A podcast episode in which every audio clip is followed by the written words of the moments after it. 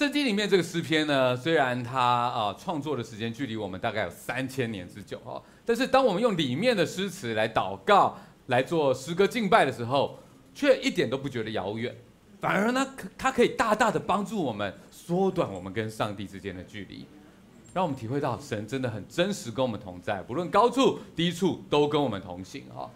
在诗篇里面呢，我们一边读就会发现说有很多不同类型的诗。有一些呢适合用在个人敬拜，有些弄在这个公众的敬拜是很适合。那有的呢是对神承认他的美好的赞美诗，也有呢跟神诉苦的哀告诗。好，今天要跟啊、呃、大家来分享的是跟神认罪的忏悔诗。正好啊、刚刚听到建琴跟玉山的分享，真的是非常的感动。好，我想圣灵也帮助我们，正好今天的这个主题全部是扣在一起的。好。当然可以，有些人会觉得说：“哇，忏悔诗啊，会不会太重了一点？能不能讲一点轻松的、正能量一点？哦，跟神忏悔听起来好像有一点沉重哈。我明白你的感觉啦哦。不过不谈不代表罪恶的征战不存在啊，不谈不代表我们人里面没有这样的需要啊。当然，也许这个不是每一个人随时随地的需要。”就好像在整个这个诗篇的一百五十篇里面，只有七篇是属于忏悔诗，而赞美诗就占了七十五篇，所以相较于其他的类别哈，呃，忏悔诗的比例并不算高。可是我们要非常的感谢神，让诗篇里面还有忏悔诗的存在，因为诗篇是上帝告诉我们，我们可以跟他说什么。所以幸好上帝保留了忏悔诗，而且这些诗虽然比例不多，但是它很深刻，因为这些忏悔诗的存在，它提醒我们、鼓励我们，告诉我们说：“哎，你不要觉得上帝太光明、太圣洁了，所以我们心中的黑暗好像只能够躲藏起来，不能让他看到，然后就不敢跟他说。难道那样子就会比较轻松吗？”有没有可能，正是因为我们还可以把心中的黑暗交托给神，所以才能够有真正的轻松跟真跟真正的正能量呢今天我们要一起来读一读诗篇里面的忏悔诗。我们先一起来祷告。主啊，孩子来到你面前，知道我们是多么的不足，多么的不配。可是主，我们谢谢你，谢谢你在诗篇里面留下了忏悔诗，让我们知道。也许我们生命当中有过犯，不论是我们故意的或无心之错，或者是在那隐而未见的罪，主，我们都可以坦然无惧的来到你的面前。所以主啊，今天求你对我们每一个人说话，因为我们在你面前明白我们是多么的不完美，但是我们却也明白，我们可以随时随地来到你的面前，得到随时的帮助。所以带领我们今天，让你来对我们每个人说话。祷告奉主的名求，阿门。在我们打开诗篇之前，我想先谈谈罪恶感的这件事情。好，呃，什么叫罪恶感？它在什么情况发生？它往往是在光跟黑暗两个同时出现的时候，它就发生了。正如约翰福音开头说：“光照在黑暗，黑暗却不接受光。”人内心里面总有那个黑暗的地方，当他被上帝的真理光照的时候，反应往往是很复杂的。有时候我们好想被光照一下，但一照下就觉得太亮了，无所遁形，所以好想跑。罪恶感是神在创造人的时候就设计在我们里面的。当人的良心有所亏负的时候，罪恶感就会嗯嗯嗯发出警报啊！在我多年牧会的经验里面，我看见其实无论是不是基督徒，正常人都会感受到罪恶感。这是上帝的设计，甚至呢，如果你有养狗的话，你知道，当狗狗乱咬东西、偷吃不该吃的东西之后，统计显示百分之七十五的主人认为他们是看得出来的。只要正眼看着你们家狗狗，它会闪避，或者它是很惭愧的眼神，夹着尾巴。那应该就是了。不过这个是主人的他的这个这个自己的感觉啊。动物学家对这件事情进行了研究。他们研究之后发现呢，宠物这些看起来罪恶感的表现，其实并不是他们真的有如人类这样子的复杂的这个情感的这种罪恶感啊，而是因为他们挨了主人的骂，感受到主人的生气，所以为了可以更好的生存下去，减少责罚所发展出来的反射反应啊。OK。换句话说，如果你从来不对他生气，从来不对他大声，完全都没有任何的反应，他根本觉得很享受，好吗？OK，好，就算宠物没有办法有人类复杂的认知跟情感，但至少他们还懂得表现出给你看知错的反应，对不对？所以，如果人类完全没有罪恶感，那真的是连狗都不如啊！所以人呢，如果没有办法感受到自己正在罪恶里面，对于我们心中的欲望、骄傲、自私完全无视，或者对我们造成了别人的伤害完全无感，短期间可能自己无所谓，甚至很觉得很轻松，甚至特别开心，但长时间这样会不会有问题？一定会有很大的问题，对吧？前阵子呢，有一个妈妈带着孩子。啊，去露营，啊，因为天气太冷，所以呢，他就把这个炭火炉带到他的帐篷里面，然后造成了一氧化碳中毒，这个妈妈就这样走了。这个新闻一出来，啊，户外用品卖这个一氧化碳侦测器的，马上卖到缺货。为什么？因为一氧化碳无色无味。冬天到了，很多露营的人哦，如果呢他不用电暖炉，而是用煤油炉啊、瓦斯炉啊，没有人希望再发生这样的憾事，特别是在一种不知不觉、无法测量的情况之下发生。所以，同样的，人如果没有办法感受到心中的罪，那是不是很危险？就像是一边烧着煤油炉，但是完全不知道一氧化碳现在已经累积到什么程度，那样的危险呐。然而人，就是人的心里面，假设你已经买到这个一氧化碳侦测器了，那要问一个问题，就是它准确吗？太敏感，整天警报器随时都都在叫，那是个问题；太不敏感，该叫不叫也是个问题。所以人心也是这个样子。人若只是靠着自己的感觉，对罪恶感的感受度其实是很不稳定的。背后的原因，也许有点复杂，有时候太强烈，有时候又太少。这背后的一些状况，有可能你的罪恶感太敏感了，过度的反省，过度的自责。然后总是要把自己的问题放大，甚至超过界限了，别人该负的责任也归到你的身上来，所以你的罪恶感警报器是随时都在响啊！你不想关掉，别人都要关掉了，这会不会是个问题？这是个问题。可是另外一端，太过不敏感也是问题。有些人可能已经习惯性的就是否认，当他意识到。好像这一切会指责到这是我的问题的时候，他就想要去逃避。很多时候，这跟成长的过程有关。当他做错的时候，非常快的，他的脑神经已经连接到后面会被骂、被处罚，很多不好的事情。所以他在一开始，我就先把所有的东西关掉。只要有东西会指向他的问题的时候，他就飘走。他就想办法不面对，耳朵就关起来。我就让外面这样，就就就就就这边出去放空自己，为什么？因为他的内在没有办法承受，这是我的问题。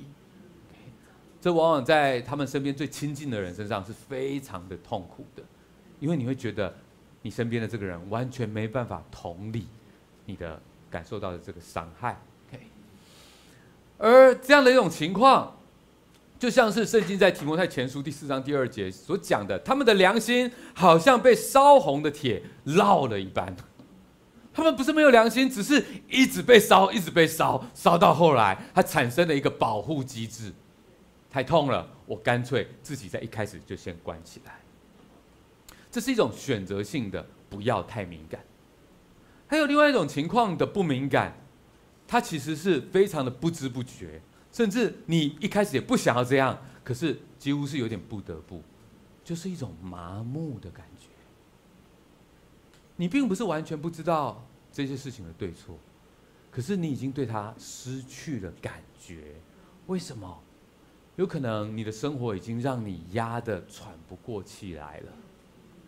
你有太多的东西要去处理，然后你没有办法再去处理和承受那些我做错了，我需要去面对，我需要去反省的东西。事实上，可能你还有太多的感受，全部都叠在一起，你也完全没办法处理，所以你只能怎么样？把它搁在一旁。渐渐的，我们的生活跟我们的感受，它就产生了分开、解离的一种状况。很痛苦，这个麻木其实也是一种保护机制，但它不是你主动选择的，而是你自然而然，因为你被其他的东西淹没了，所以你喘不过气来，你没有办法处理它。另外一种麻木，是你习惯了只有理智上面的对错判断，但我们就不去处理里面的感觉。所以我们在脑袋里面对自己、对别人，我们有很多的判断。我们嘴巴里面可以说出很好的道理，甚至神学，可是我们的内心却没有办法感受到其他人真正的感情、感觉。我们读到圣经的时候，我们没有办法感受到上帝的感觉。麻木，那是一个麻木的状态。另外一种，它是完全扭曲了。到底什么叫做对，什么叫做不对？我们已经失去判断力，因为身边的人大家都这样，所以那把尺已经歪掉了。有时候身边的人对我们影响也是挺大的，比方说可能更年轻一代的孩子，对他们来说，他们没有办法判断什么叫做拿掉荧幕，好好的跟对方讲话，建立关系。对他来说。大家一起坐下来，然后一起拿出自己的装备，一起在自己的世界里面，是一个非常舒服，也很自在，甚至很礼貌的事情。因为你不会去干扰到别人在他的世界里面，所以在这样的情况之下，你想要跟别人聊天，哎，好像是不礼貌了。这是一个绝对是个扭曲的一个价值观。可是，在那样的一个世界里面，他完全没办法判断的，除非他们来参加 Swan Camp。体会到没有荧幕的快乐生活啊！虽然他们回去还是可以玩他们手机，可是他会知道不会只有这样子。人跟人其实有更好的选择，但有些时候回到班上，回到身边的环境，没办法，大家就是在这样子。OK，所以有时候环境很扭曲，所以我们很难去判断。在那样的情况，每个人都做自己的事情，你不会有罪恶感的。好，都是长辈在罪恶，他其实不会罪恶感。还有一种扭曲。更难分辨、更难有自我觉察的，就是你受伤了。当人觉得受伤的时候，我们会被我们受伤的感受所控制，一样是一个保护机制，不想要再更受伤。所以，当我们受伤的时候，我们会忽然非常的敏感。这个扭曲是在于一种敏感，对于任何可能再给我们伤害的东西，我们就会。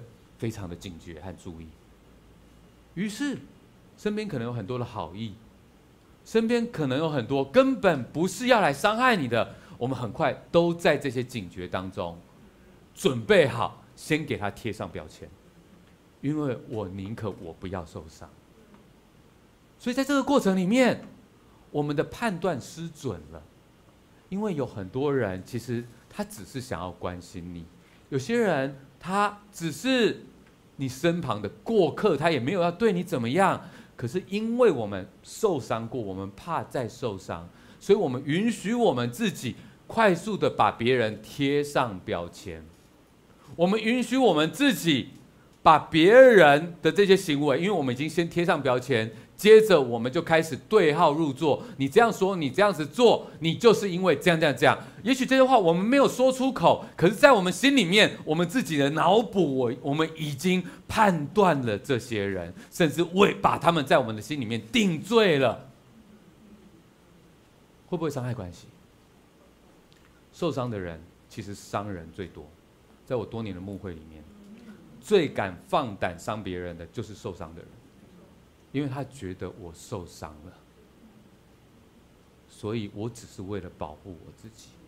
我明白这样的感受，这的确不容易突破，但至少我们要了解一件事情，就是我们可能在这样的状况里面，我们的感受是很不准确的。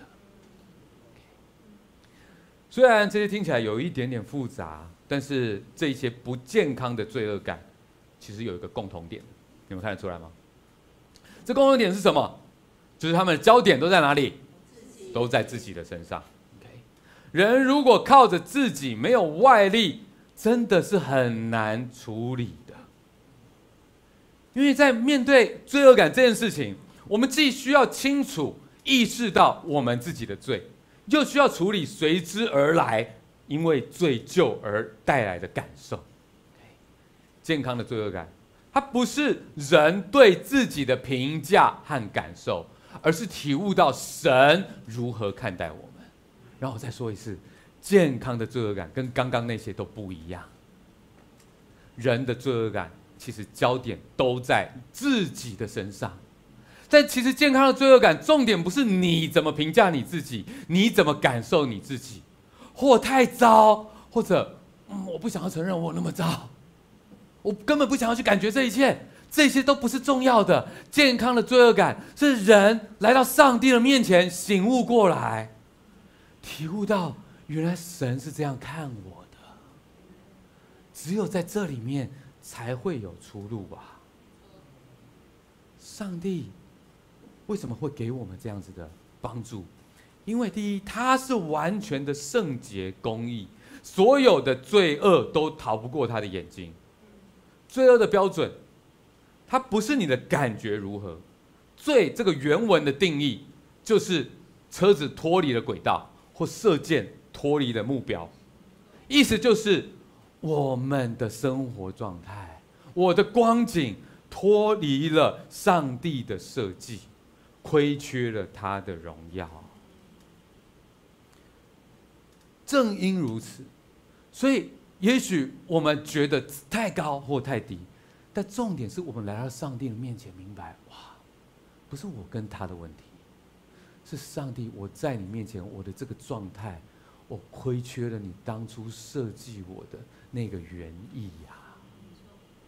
是那一刻你醒悟过来，我是怎么走到这个地步的？不是跟他的糟糕比，不是跟他对你的伤害比，不是我跟我自己的感觉比，而是我来到上帝的面前，神啊，我怎么会走到这个地步？但不是停在这边。神如何看待我？没错，我们的糟糕，上帝看得非常清楚。但同一个时间，神他就是爱，他有丰盛的慈爱怜悯，他甚愿可以遮盖赦免那来到他面前谦卑悔改的人。诗篇的忏悔诗，帮助了在黑暗当中的我们，可以有一条出路。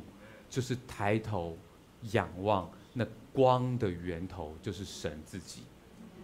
在神的面前，我们既无法也不需要隐藏自己的罪，又能够坦然的向神请求怜悯跟原谅。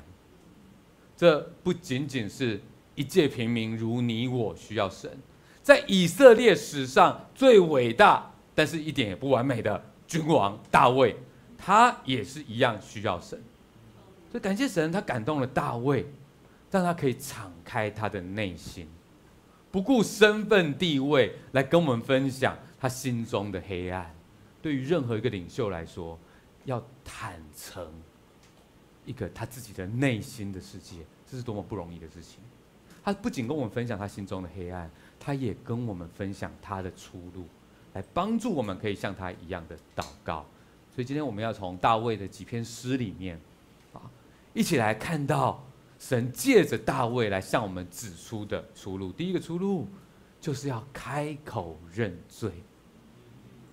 开口认罪，我们一起来读在诗篇第三十二篇的这段经文，请我闭口不认罪的时候，就整天哀哼，以致骨头衰残。因为你的手昼夜重压在我身上，我的精力耗尽，好像盛暑的干旱。我向你承认我的罪，没有隐藏我的罪孽。我说我要向耶和华承认我的过犯，你就赦免我的过罪孽。因此，凡是敬虔的人都当趁你可寻找的时候向你祷告。当大卫。意识到自己不愿不愿意去面对，也不愿意承认的时候，这个是在他当然是他已经经历完他认罪之后，再回过头来把它整理下来的。他一定是已经体会到那之后带来的福分了。可是，在他经历这一切之后，他完全意识到一件事情，就是哇，我之前到底在干嘛？你有没有过这样的时候？你会发现在那个时候，我们不想承认。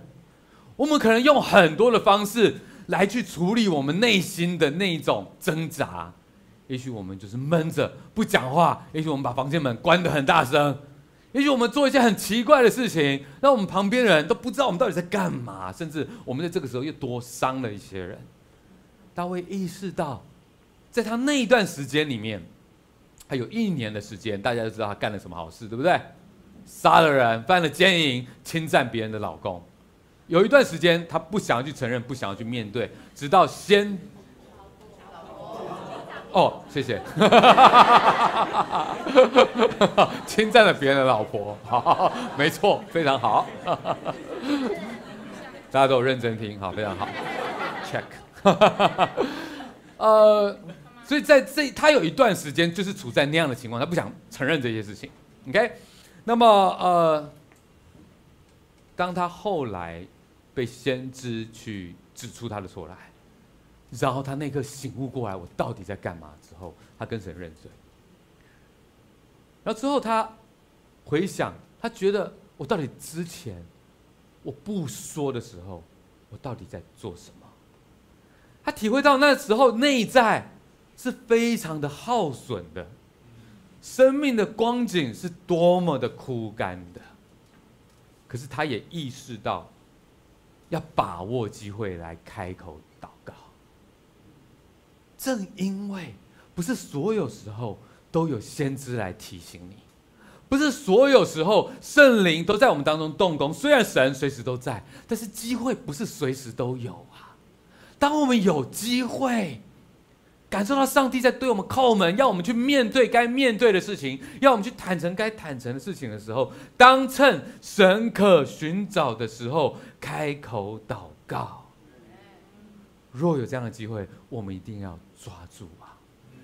因为我们不说，我们不会比较轻松，反倒是当我们说了之后，我们回想起来，我们往往会觉得，我为什么不早点说？昨天晚上。我们家出了一件事，呃，我太太忽然说跑到这个我儿子的面前，说她要坦白一件事情，我们都吓一跳，怎么了？发生什么事情了？然后我太太看起来就是很难过，啊，男人就觉得很，是很懊恼的感觉。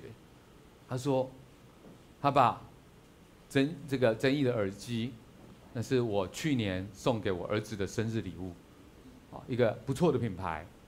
然后我儿子也非常的喜欢，他把它自己借走了，放在衣服里面，然后要去洗衣服的时候又忘了掏出来，所以那个耳机他经历了洗脱烘完整的阶段，再拿出来之后听得到声音，但是不一样了。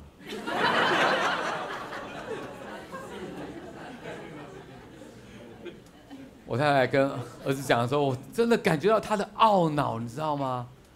他真的很懊恼，晚上一直在讲说：“我真是白痴。”我知道他如果没有说出来，他偷偷的只是把它放回去儿子的桌子前面。我那大辣辣的儿子应该只是觉得：“嗯，耳机怎么变这样子？”同时变干净了，但是声音又变得很奇怪。他也不会知道发生什么事情。但我想，如果是那样的话，也许我跟儿子都不知道，但是两人会非常的难受。当我们看到他的时候，他可能都是，嗯，虽然整个晚上他就说我真是白痴啊，但是他宁可说出来比较好，对不对第二个出路就是请求赦免。诗篇五十一篇也是大卫非常出名的这个忏悔诗。好，在这边我们一起来念一下好了，请。神啊，求你按着你的慈爱恩待我，照着你丰盛的怜悯涂抹我的过犯。求你彻底洗净我的罪孽，解除我的罪，因为我知道我的过犯，我的罪常在我面前。我得罪了你，唯独得罪你。我行了你眼中看为恶的事，因此你宣判的时候显为公义，你审判的时候显为清正。求神赦免的关键，是知道我们无论是得罪了谁，伤害了谁，其实根本上都是得罪了神。这就像是孩子无论在外面，呃，伤害了谁，出了什么样的包，最伤心的是谁？一定是爱他的父母亲啊。但这不表示说我们不需要去面对其他被我们伤害的人，但是我们一定先从面对神开始。跟神认罪，不只是承认自己里面的肮脏污秽，然后一直往里面钻，一直往里面钻，而是知道那肮脏污秽的良心，那难以启齿的过犯，那代价惨重的伤害，只有神他能够洗净我们。所以，我们求神不要按着我的感觉，也不是按着他人的评价，而是按着什么？神的慈爱。按着什么？按着神丰盛的怜悯来帮助我们。我们求神不要按着我自己的想法、我自己的感觉、别人对我的说法，不是按着这一切，而是按着什么？神你的慈爱来对待我，按着神你丰盛的怜悯来帮助我。我们承认，我们需要只有神他才能够做的事情。我们开口跟神祷告，神，这是只有你才能做的，我不能做，别人不能做，就是涂抹、洗净，还有解除。只有圣洁的神，他能够做到这样的事情，把我们的罪涂抹、洗净跟解除。当我们的罪能够被上帝涂抹、洗净、解除。那带来的自由是何等的大！继续说昨天晚上的故事。这个乃伦呢，去找我儿子讲完之后，他内疚嘛，难过这样子啊。然后我儿子呢，真的也是也是不错啦。哦 他就看完妈妈说：“嗯，没关系啦，还可以听，没关系啦，没有关系，无所谓，这样子，啊，很大气。”他觉得都没有关系，这样子好。然后我看奶人呢，就嗯啊好一点这样子啊，但也没有全好，这样就悻悻然的回到房间去这样子啊。这时候我就觉得我应该再做点什么。一方面呢，我也意识到，其实呃这个儿啊儿子哈儿子已经原谅他了啊。不过说实在的，这个耳机。是我买给儿子的生日礼物，哦，所以我好像跟这件事情也有一点关系吧，哦，但是我完全没有觉得要去追讨他什么的意思，好，我是看到他心里面还是不太好受，我就觉得我应该做点什么这样子，所以呢，我就主动去找他，好，然后给他一个拥抱，好，问他说还好吗？这样子，他说哦，我真是白痴，开始很自责这样子，我说哎，但是儿子。儿子，儿子反应怎么样呢？他说：“嗯，他他很好啊，他都没有怎么样这样子哦。”好，那我就跟他说：“嗯，没关系，我也原谅你。”他说：“哦。”然后我再跟他讲说：“其实那个耳机没有很贵嘛。”哦，真的啊。好，男男人很实际这样啊，并且呢，哎，其实感谢神，神有预备，感动我们在两个礼拜前。先上网买了今年给儿子的新的生日礼物，是更好的，同样的一个品牌的无线耳机这样子。之前那个是有线的，这是无线的，所以应该可以补得回来。我说啊，感谢神的预备这样子啊。所以呃，你知道这个修复还是很重要的，感受到被原谅赦免还是很重要的啊。所以啊、至少到今天早上看起来，哎，他就嗯 OK 了啊。上帝给我们出路，最终这个出路很重要，因为这包含你，就算你呃开口这个认罪了，就算你请求赦免了，可是你相不相信上帝给你的这个恩典是现实的呢？在刚刚我们读过三十二篇的这个这个诗篇，然后我们读到那段是呃大卫在说，哇，他当他不认罪的时候是多么的难受。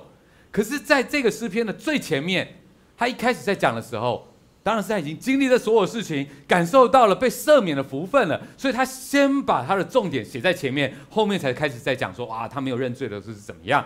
所以到底他最后体会到那个福分，但是写在最前面的那是什么？我们一起来读这段，请：过犯得蒙赦免，罪恶得到遮盖的人是有福的，心里没有诡诈。耶和华不算为有罪的，这人是有福的。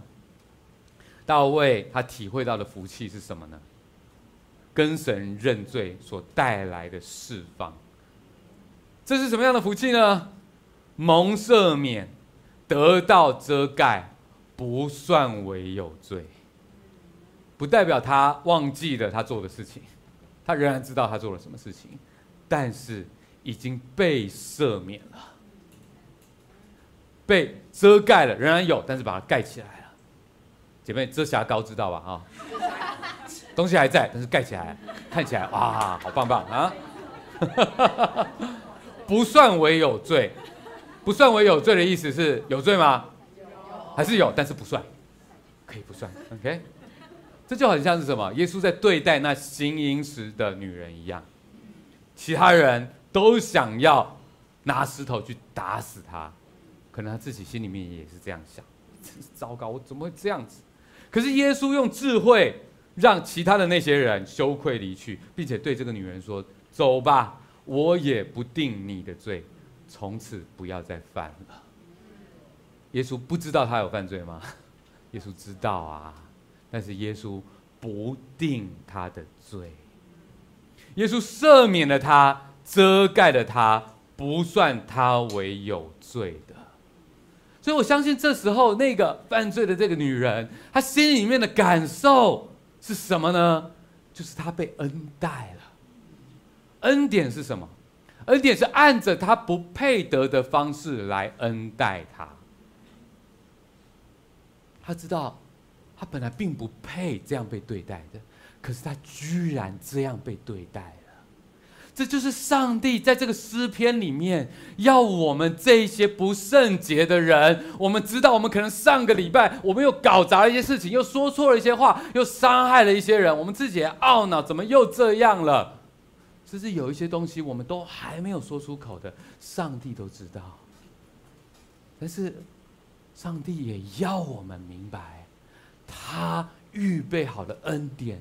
要按着我们不配得的方式来恩待我们，我真的很谢谢今天建庭玉山的分享。我不是第一次听到他们的故事，可是我再听一次的时候，我仍然非常的感动。我知道他们若有被恩待了，那是因为上帝真的也恩待了我们。我也深信，当他们被恩待了。他们也愿意这样的去恩待别人，所以这样的一种福气，正如诗篇三十二篇所说的，这种有福，这种福气，它不是一种道德的优越感，觉得我比较好，我比较干净，正好相反，他是深深的知道，深深的感恩，我本来不配呀。但是神却给我大大的恩典，让我从从罪恶当中得着释放，让我居然还可以来到他的面前，有无亏的良心。或许我仍然会对这件事情，对于那些人感觉到抱歉、难过。或许有一些代价，我也应该还要继续去偿还。但是在主里面，我们知道，我们仍然能够抬头挺胸，而且心怀感恩的继续往前走。这是上帝给我们莫大的恩典。感谢神，他丰富的怜悯，使得我们每一个人都可以坦诚的我们的对我们的罪，再不用去躲藏，再不用去否认。在同一个时间，我们可以仰望，祈求他的赦免。更重要的是，我们深信他是信实的。这一切不是照着我们的感觉，而是照着他丰盛的怜悯。他已经涂抹了我们的罪，遮盖我们一切的罪过。当我们面对他的时候，我们知道这又是一个全新的开始。我们生命的重担可以深深的放下来。所以，我想要去为弟兄姐妹来祷告。主啊，我们来到你的面前。我愿意用这个时间来去祝福在我们当中，可能有些弟兄姐妹，我们心里面深深的感受到这样的重担。有些朋友他可能刚开始来到教会，他有些话他不敢说出来。主，我知道人可能不晓得的东西，但你都知道。主，我们谢谢你，虽然这样，你都愿意让我们来到你面前来亲近你，来领受你的话语。主，我知道你有你的原因，把这一切串联起来。要让我们来到你施恩的宝座前，得随时的帮助。主啊，我祈求你，用圣灵去感动我们的心，好让我们把握机会来向你开口。直到当我们闭口不言的时候，是我们心中最痛苦的时候；反倒是我们向你开口，求你赦罪的时候，就是我们生命的光亮开始有出口的时候。主，我祈求你照着你丰盛的怜悯来去对待在我们当中可能被罪恶感、被啊、呃、许多的重担捆绑已久的一些人，不管是弟兄姐妹，不管是朋友，主，我祈求你去帮助他们来到你的面前。能够将他们重担能够重新卸下来，感受在十字架前面那无尽的恩典，那永远上好的福分，是别人也都不能够夺走的。主，我们感谢你，赞美你，这样祷告奉主主耶稣基督的名求，阿门。让我们各位担子清醒的各位，我们一起站起来，来好好的用最后一首诗歌来赞美我们的神，阿门。